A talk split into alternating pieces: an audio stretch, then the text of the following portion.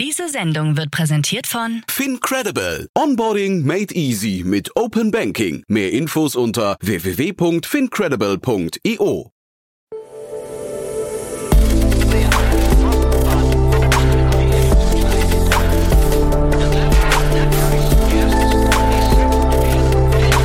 Startup Insider Daily. Investments und Exits. Herzlich willkommen zu Startup Insider Daily. Mein Name ist Jan Thomas und ihr hört unser Format Investments und Exits. Ihr wisst ja, wir begrüßen hier jeden Morgen die wichtigsten Investorinnen und Investoren aus Deutschland, Österreich und der Schweiz und wir sprechen ja über Finanzierungsrunden, über Exits und manchmal über Börsengänge. Und äh, die gab es ja nun lange nicht. Äh, heute spreche ich mit Won Yi von Cavalry Ventures und wir sprechen ja nicht richtig über den Börsengang, wir sprechen über etwas ähnliches, aber wir sprechen vor allem auch über ein richtig cooles Startup aus Berlin. Bevor ich jetzt aber zu viel erzähle, hier kommt die Expertenmeinung von Won Yi von Cavalry Ventures. Werbung.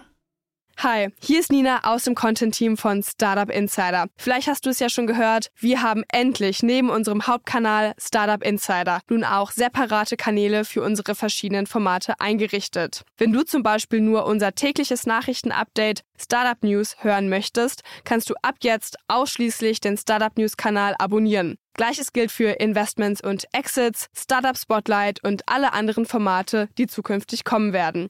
Die volle Ladung Startup Insider, also alle Formate, gibt es natürlich weiterhin hier auf dem Hauptkanal. Also, um die einzelnen Kanäle zu abonnieren, besuche jetzt startupinsider.de/slash insider. Wir sehen uns auf deinem Lieblingskanal. Startup Insider Daily. Investments und Exits. Sehr schön, ja, ich freue mich. Von Yi ist wieder hier von Cavalry Ventures. Hi Won. Hi Jan, ja, so schnell geht's wieder. So schnell geht's wieder, ja. Ähm, Martin hat heute frei, ja, aber das sei ihm gegönnt. Äh, wir, also ich freue mich auf ein tolles Gespräch mit dir. Du hast mega coole Themen mitgebracht, muss ich sagen. Äh, bei dem einen fühlt sich so ein bisschen an wie 2021. Genau. Äh, ja, aber bevor wir einsteigen, ein paar Sätze zu euch, ne? Ja, sehr gerne. Also äh, Martin, Martin hat nicht frei. Der, der ist auf Reisen und arbeitet, aber genau ist da leider verhindert. Er muss sich nicht rechtfertigen. Das ist auch total okay. Also wir beide haben ja letztes Mal ein cooles Gespräch geführt. Wir machen heute aber die Fortsetzung, ja? Absolut. Ja, genau. Äh, genau. Äh, ja, Cavalry ist äh, immer noch ein Frühphaseninvestor aus Berlin. Ähm, wir investieren gerne als Lead, Co-Lead in Pre-Seed-Seed-Unternehmen und sind dabei am liebsten ja der erste oder einer der ersten institutionellen Investoren auf dem Cap-Table. Das machen wir jetzt inzwischen aus unserer dritten Fondsgeneration mit einer initialen Ticketzeit zwischen äh, 500.000 und 4 Millionen Euro. Und äh, genau, wir haben wir haben keinen Sektorfokus. Wir schauen aber drauf, dass Unternehmen also Software produzieren oder ein Produkt, was sehr stark Software-enabled ist, dass das Unternehmen den Großteil ihres Geschäftes in Europa macht und am besten auch ihr Headquarter in Europa hat. Und äh, wie gesagt, äh, die, die Stage oder der Stage-Fokus ist natürlich da mit Pre-Seed Seed. Mhm. Ihr hattet gerade einen super Portfolio Day, ne? Ich bin leider nur abends vorbeigekommen, aber ich war total beeindruckt von dem, was ihr da aufgefahren habt. Also war wirklich so eine coole Location, coole Stimmung. Ich glaube, so drei, drei, vierhundert Leute gefühlt, würde ich sagen, waren da, ne? Also ja. vielleicht magst du mal ein, zwei Sätze dazu sagen? Ja, absolut. Genau. Wir haben ja unser irgendwie Annual so ein AGM gehabt, also Portfoliotag, wo unsere Investoren da waren und unsere Freunde aus der VC-Welt und ein paar Founder. Genau, waren so 300 Leute. Wir hatten, wir hatten wirklich interessante Keynotes. Äh, Martin hat äh, ja so eine State of the Union äh, Rede gehalten. Wie steht's eigentlich um die VC-Welt äh, mit mit einem ja kleinen Deep Dive auf AI natürlich. und äh, genau, sonst kam kam es noch so zu Panel-Diskussionen, die waren super interessant und ein paar natürlich Updates für für, Investor für unsere Investoren, wie es bei uns läuft. Ähm, aber an sich hatte ich auch das Gefühl, dass alle sehr happy waren und äh, sich sehr wohl gefühlt haben einfach. Hm. Das kann ich bestätigen. Also die Leute, die ich gesehen habe, haben, haben also alle sehr glücklich ausgesehen. Ich will jetzt auch keine Insights rauslocken, wie es um euch steht, was sogar was, was da vielleicht präsentiert wurde. Aber es war wirklich, glaube ich, von dem, was ich mitbekommen habe, echt ein cooler, ein cooler Tag. Ähm, Absolut. Ja, und lass uns mal einsteigen. Du hast ein, ein Thema mitgebracht, das ist jetzt zwar nicht von euch, aber ähm, sollen wir von der Phase her, naja, wahrscheinlich ein Tick Ticken zu spät für euch, ne? Ticken zu spät, ja. Ja. Ne? Also hätten wir vor vor äh, zwei drei Jahren sähe es natürlich ganz anders aus. Ja, genau. Okay. Aber wir kommen ja auch gleich noch zu einer Sache, die noch mehr vor zwei drei Jahren war. Aber dann lass mal einsteigen. O-Strom, die hatte ich auch. Ich glaube, die kommen jetzt in den nächsten Tagen bei uns. Wird das Interview ausgestrahlt? Äh, haben wir gerade ja. aufgenommen. Ja. Ja, okay. Das ist natürlich äh, interessant. Muss ich aufpassen, was ich sage.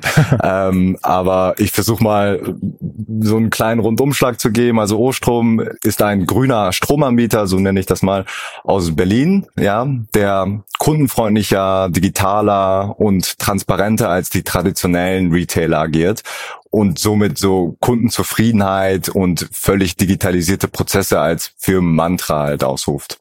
Mhm. Und äh, dabei, was das Unternehmen äh, attraktiv macht. Ja, also es gibt natürlich keine Differenzierung oder große Differenzierung über die Strompreise.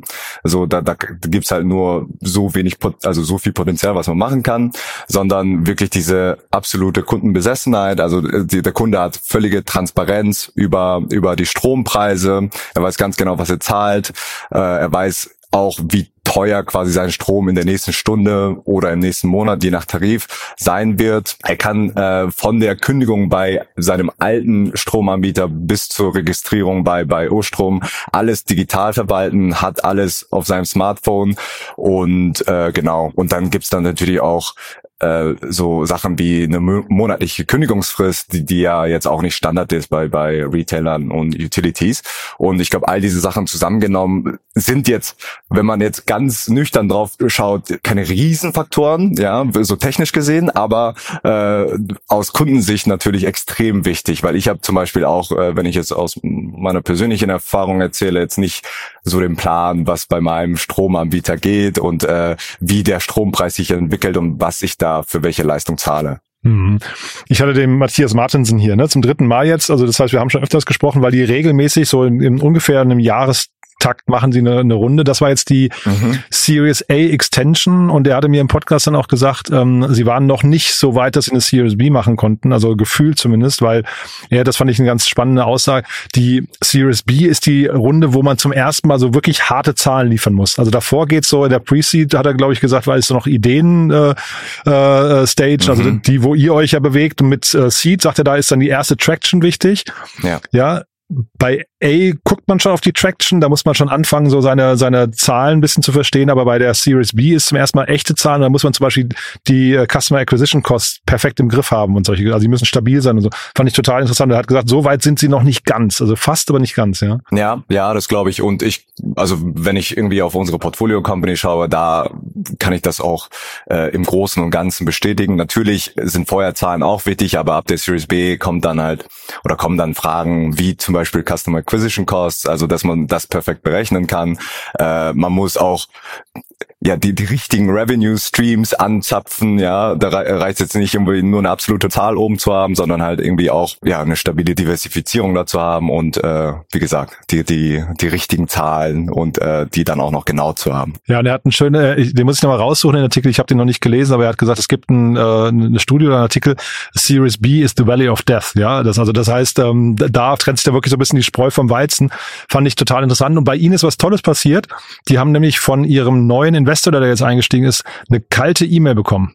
Ja, das muss man also eine Inbound-Anfrage. Der Typ hat ihn oder der, der Investor hat ihn dreimal geschrieben. hat er gesagt, dann jetzt müssen wir doch mal reden. Und äh, jetzt ist er halt der Teil der Series A Extension. Ja, finde ich ganz cool. Ja, sehr cool. Ja. Und da, da, da lohnt sich natürlich da mal am, am Ball zu bleiben. Ja, ich habe gedacht, also ähm, die Investoren, die ich hier zu Gast habe, die, äh, wenn ich die nach Tipps frage, heißt es immer äh, Outreach, niemals über äh, eine kalte E-Mail, immer warmes Intro. Bei Investoren ist scheinbar anders, ne? Ja. Ja, obwohl ich, äh, also zumindest bei mir ist es so, also ich äh, lese auch die die äh, Cold E-Mails. Also das, muss nicht immer warm sein, aber ja. Äh, manchmal ist man natürlich äh, ja, geht man so ein bisschen in E-Mails unter, deswegen verstehe ich das ja. Mhm. Und äh, jetzt trotzdem nochmal zum Unternehmen und dem Geschäftsmodell. Ähm, ja. Der Markt ist ja riesig, ne? Also der Matthias hat äh, irgendwie so im Nebensatz gesagt, naja, so äh, E.ON und so ist so die Kategorie, auf die sie schielen. Das fand ich auch ganz ambitioniert. Ja, ja ich, ich glaube, solche Gründer will man im Portfolio haben, weil letztendlich will sich jeder VC ein E.ON im Portfolio wünschen. Und äh, wie er richtig gesagt hat, der Markt ist natürlich riesig. Ja, es ist ja auch eine irgendwie besondere Struktur, die in diesem Markt herrscht. Das ist ja irgendwie geografisch begrenzt, so eine oligopolistische Struktur.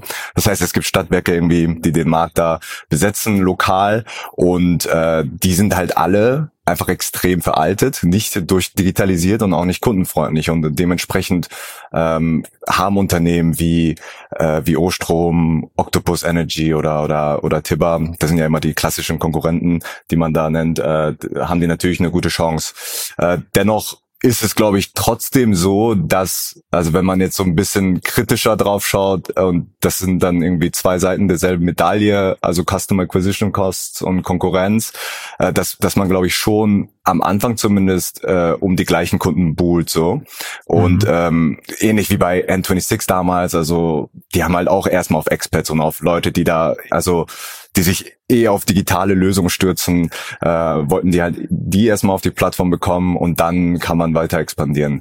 Und dementsprechend, ja, also ich kann mir schon vorstellen, dass der Markt auf jeden Fall groß genug ist, um alle Player da zu beinhalten. Ähm, aber jetzt so am Anfang muss man, glaube ich, einen langen Atem haben. Mhm. Du meinst jetzt auch so mit Blick auf Tibber und so weiter, weil ich glaube, Ostrom ist ja so ein bisschen gefühlt so, sag mal, also ich glaube, die Differenzierungsmerkmale zu Tibber sind jetzt zumindest von außen betrachtet nicht riesig, ne? Absolut nicht, ja, ne. Also genau. Ja.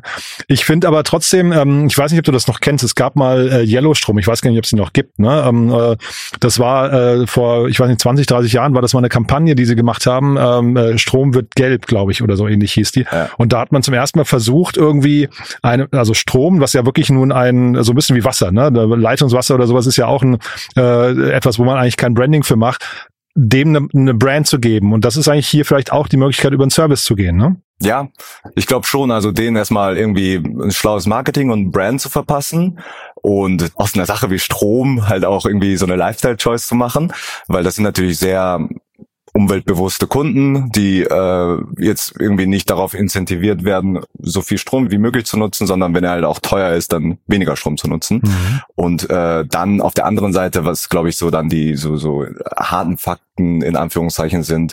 Also ich glaube, mit Strom an sich wirst du jetzt nicht äh, die die Margins äh, erreichen, die so ein VC gerne sieht oder die der Kunde wahrscheinlich auch gerne sieht, äh, sondern da muss man halt andere Umsatzströme anzapfen, wie ja, die durchs Cross-Selling kommen. Und äh, das kann dann irgendwie am Ende, ich glaube, die bieten jetzt auch Wallboxes an, die bieten ja auch Smart Meter Tarife an und irgendwann wird auch sicherlich Gas noch dazu kommen, wobei ich mich da manchmal frage, also so grün kann Gas ja eigentlich nicht sein, aber wird ja wahrscheinlich dazu kommen.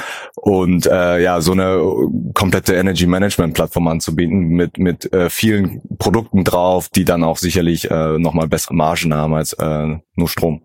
Genau, Energy Management Plattform, das hat er auch im, im Podcast gesagt, das ist das, woran sie jetzt gearbeitet haben, was ja. ähm, also jetzt da scheinbar sich auch ganz gut entwickelt. Es klang nach sehr vielen Einzelprodukten, die sie haben, äh, aber zeitgleich, er hat auch angekündigt, dass jetzt noch nicht offiziell, also er hat nur im Podcast erwähnt, dass da eine, äh, ein Announcement kommen wird ja. äh, mit irgendeinem Solaranbieter hier von den aus der Startup-Welt, wo sie dann in irgendeiner Form kooperieren. Und ich meine, das hat ja auch so ein bisschen Plattformcharakter dann möglicherweise, ne? dass dann äh, man man vielleicht gemeinsam stärker ist und wie gesagt in so in Richtung E.ON. Ich habe mich danach dann gefragt, wofür E.ON eigentlich steht, außer dass sie jetzt irgendwie äh, immer wieder in der Kritik stehen. Und äh, ja. ich habe da offen gestanden eigentlich, also ich würde sagen, ein mittelmäßiges, neutrales bis schlechtes Image wahrgenommen von E.ON. Ja. Das heißt, da ist schon eine Angriffsfläche, ne? Absolut. Also die, die Branche hat sich nicht mehr innoviert seit langem. Also sieht das als absolute Commodity an, das Produkt, was sie verkaufen. Und ja. äh, das, was du jetzt gerade meintest mit dem Plattform-Play, äh, das äh, sehe ich absolut genauso. Und da, da kriegst du halt die Kunden auch eingeloggt. Die wechseln dann halt auch nicht mehr so leicht. Dann äh,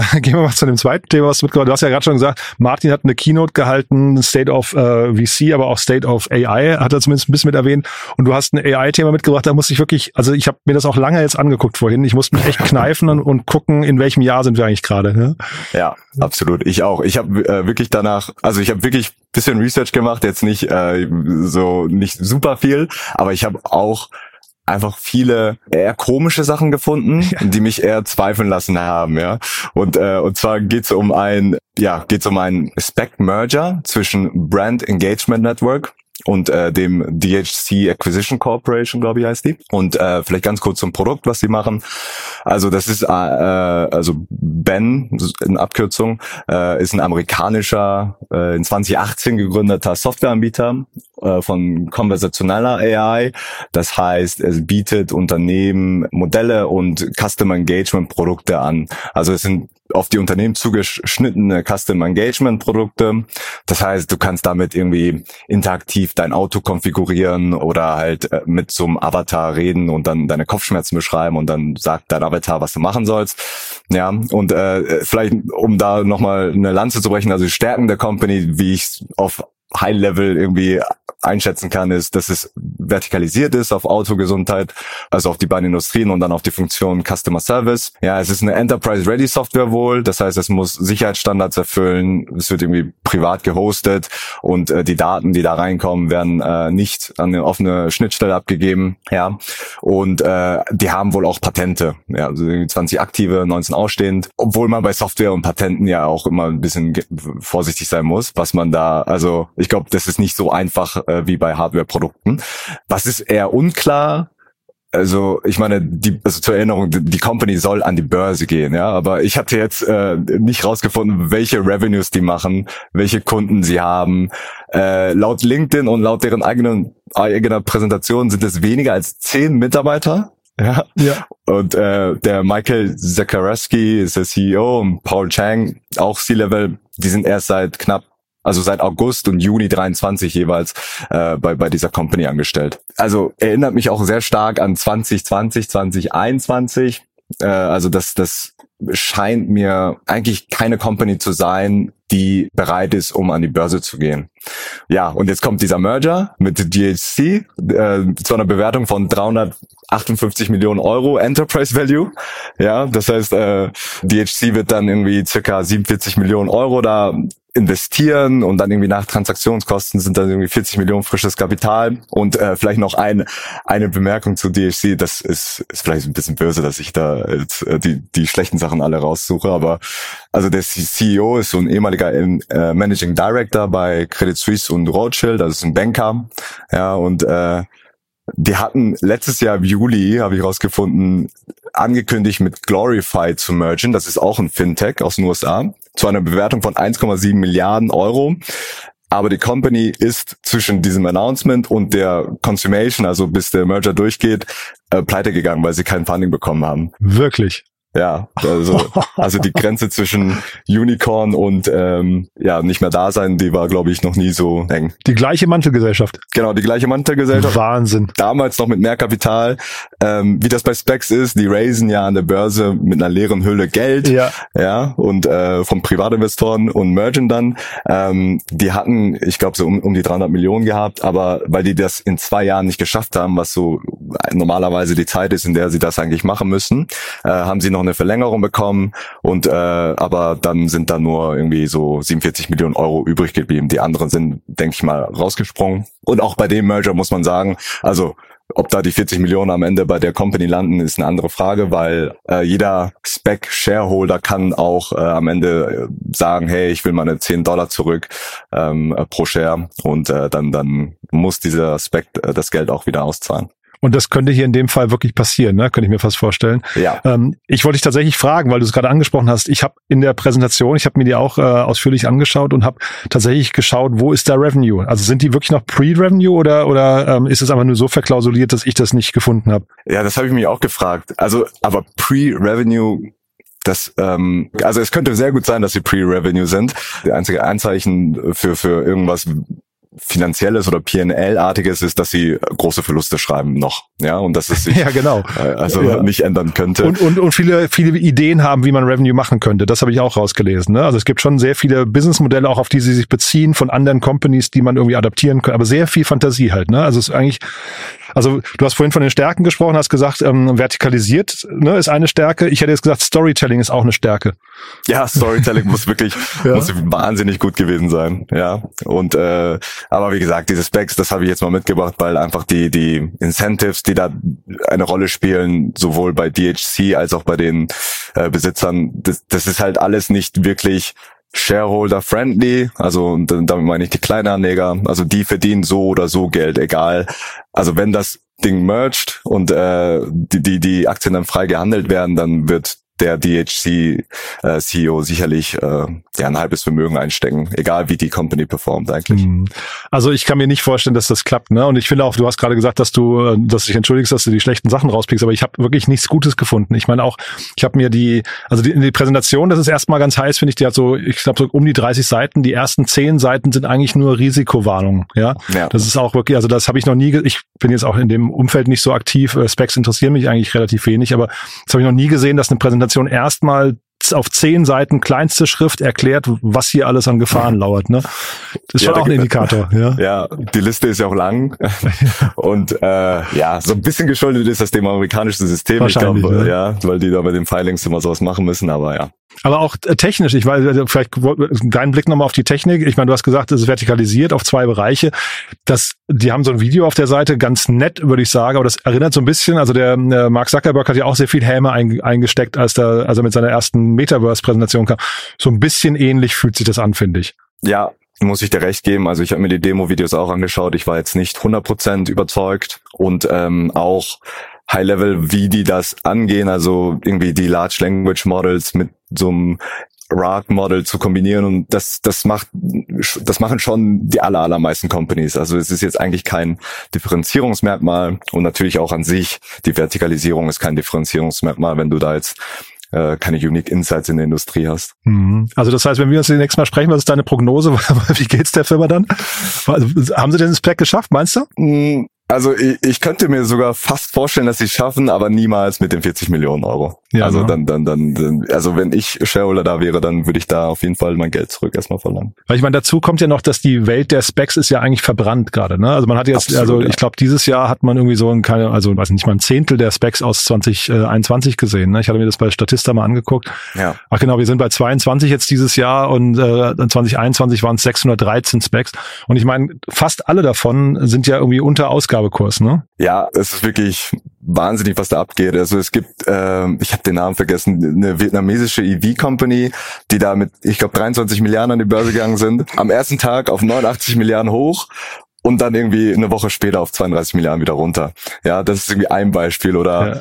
diese Specs von Chamav äh, Palihapitiya, dem amerikanischen Investor, der ja, ja sicher, also ein extrem guter Investor ist, aber auch seine Companies sind da irgendwie äh, on average 50 Prozent down, ja, so Mhm. ver- verglichen zum Auf Ausgabepreis. Also äh, das ist keine Asset Class äh, in Anführungszeichen, die besonders gut irgendwie performt. Es fühlt sich hier, also der Pip Klöckner hat irgendwann mal im Doppelgänger-Podcast gesagt, dass ähm, manchmal auch Unternehmen an der Börse entsorgt werden. Und ich finde hier so ein bisschen, also Mhm. ich will jetzt niemand zu nahe treten, wir haben natürlich auch jetzt nur diesen Outside-Innenblick, aber irgendwie, das fühlt sich nicht richtig an, dass sowas schon an die Börse geht, offen gestanden. Ja, genau, dein Disclaimer upfront, aber äh, 100% agreed. Also das ist ähm, kein Unternehmen, was jetzt eigentlich also in, dieser Stage da gehandelt werden sollte. Ja. Also jetzt haben wir zwei tolle Beispiele gehabt, das zwei Extreme, muss man sagen. Ne? Wir haben einmal, sagen wir, das, das Ding, was man nicht fördern sollte, dann haben wir aber auf der anderen Seite den Shootingstar hier aus Berlin, hoffentlich, ne? das nächste Ja. E.ON.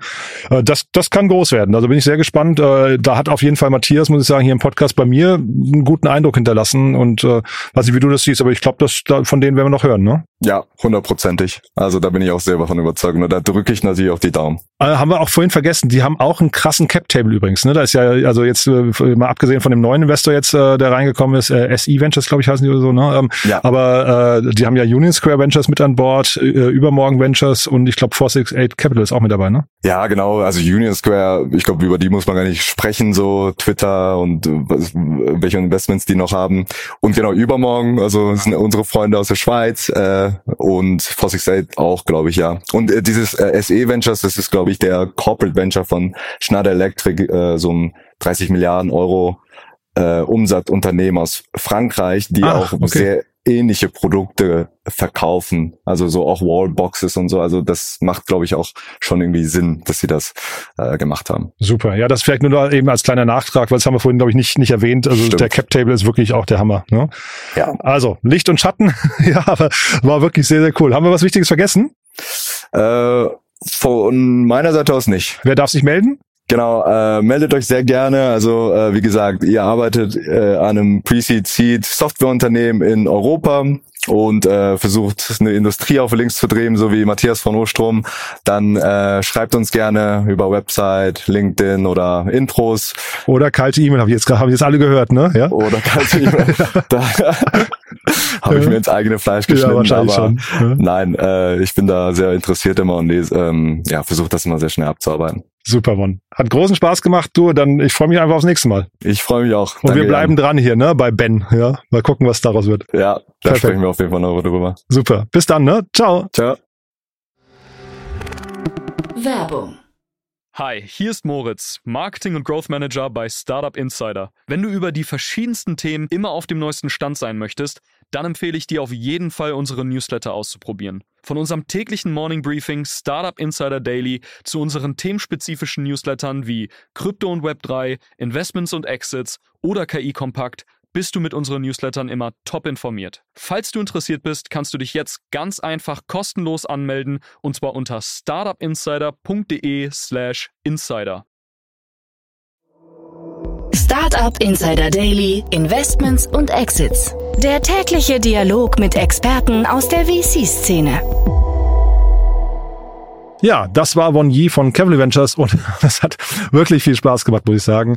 Äh, vor allem das, also Ostrom, gar keine Frage, ein super Thema, haben wir, glaube ich, beide eben durchblicken lassen, sind wir echte Fans von und hört euch auch unbedingt das Interview mit Matthias an in den nächsten Tagen. Ist ein super lehrreiches Interview, weil er halt wirklich sehr ehrlich erklärt hat, warum sie noch nicht so weit sind. Auf der anderen Seite auch das Businessmodell noch ein bisschen erklärt hat, die Geschichte der kalten E-Mail-Anfrage und auch die Zusammenarbeit mit Union Square Ventures. All die Themen haben wir eruiert und es war wirklich ein sehr, sehr cooles Gespräch, finde ich. Auf der anderen Seite das Thema Spec und das ist jetzt gar nicht gegen Specs im Allgemeinen, aber ich würde sagen, in diesem konkreten Fall wirklich ein bisschen fragwürdig. Schaut euch das mal an, die Webseite ist verlinkt und äh, da findet ihr auch direkt ein Video auf der Startseite. Da könnt ihr euch selbst ein Bild machen von dem hohen technischen Innovation, Innovationsgrad von Ben und ihr findet dort auch im Top-Level-Bereich einen Menüpunkt, der heißt For Investors und da findet ihr dann die Investorenpräsentation, eine PowerPoint oder ein PDF. Könnt ihr euch mal anschauen und ihr seht dann, wie gesagt, die ersten zehn Seiten sind Disclaimer, wahrscheinlich zu Recht. Das war's jetzt mit den äh, skeptischen Untertönen. Machen wir hier auch wirklich selten, aber ich finde in dem Fall, irgendwie fühlt sich das richtig an. Wenn es euch gefallen hat, gerne weiterempfehlen. Ihr wisst ja, wir freuen uns immer über Menschen, die hier reinhören, die uns noch nicht kennen. Dafür schon mal vielen Dank an euch und ansonsten wie immer der kurze Hinweis auf unsere Plattform. Ihr wisst, unter www.startupinsider.de findet ihr alle Startups von Rang und Namen, die man kennen sollte oder dort kennenlernen kann. Das Ganze ist durchsuchbar. Ihr findet dann dort die ganzen Profile mit jeweils ihren Gründerinnen und Gründern, mit dem Management-Team, mit den Investoren der Startups. Dazu natürlich jede Menge Content, also Nachrichten, Artikel, Podcasts. Jetzt seit neuestem gibt's auch eine Eventsektion, wo ihr sehen könnt, welches Unternehmen auf welchem Event aufgetreten ist oder auftreten wird. Dazu ein großes Jobboard und vieles mehr. Also schaut's euch mal an und natürlich gilt auch hier gerne das weiterempfehlen. Und falls ihr Lust habt und nicht genug bekommen könnt von uns, dann arbeitet gerne mit uns. Wir freuen uns über Bewerbungen, vor allem im Bereich Content und im Bereich Sales. Da suchen wir gerade nach guten Leuten, die äh, ja die gleiche Energie versprühen, den gleichen Enthusiasmus wie wir, sich genauso für die Startup-Szene begeistern wie wir. Und falls das was für euch ist oder falls ihr jemanden kennt, der oder die zu uns passen könnten, dann gerne auch diesbezüglich an uns verweisen. So, das war's jetzt wirklich für den Moment. Euch einen tollen Tag. Nachher wieder reinschalten. Lohnt sich auf jeden Fall. Wir haben noch tolle Interviews und falls wir uns nachher nicht mehr wieder hören, dann hoffentlich spätestens morgen. Bis dahin alles Gute. Ciao, ciao.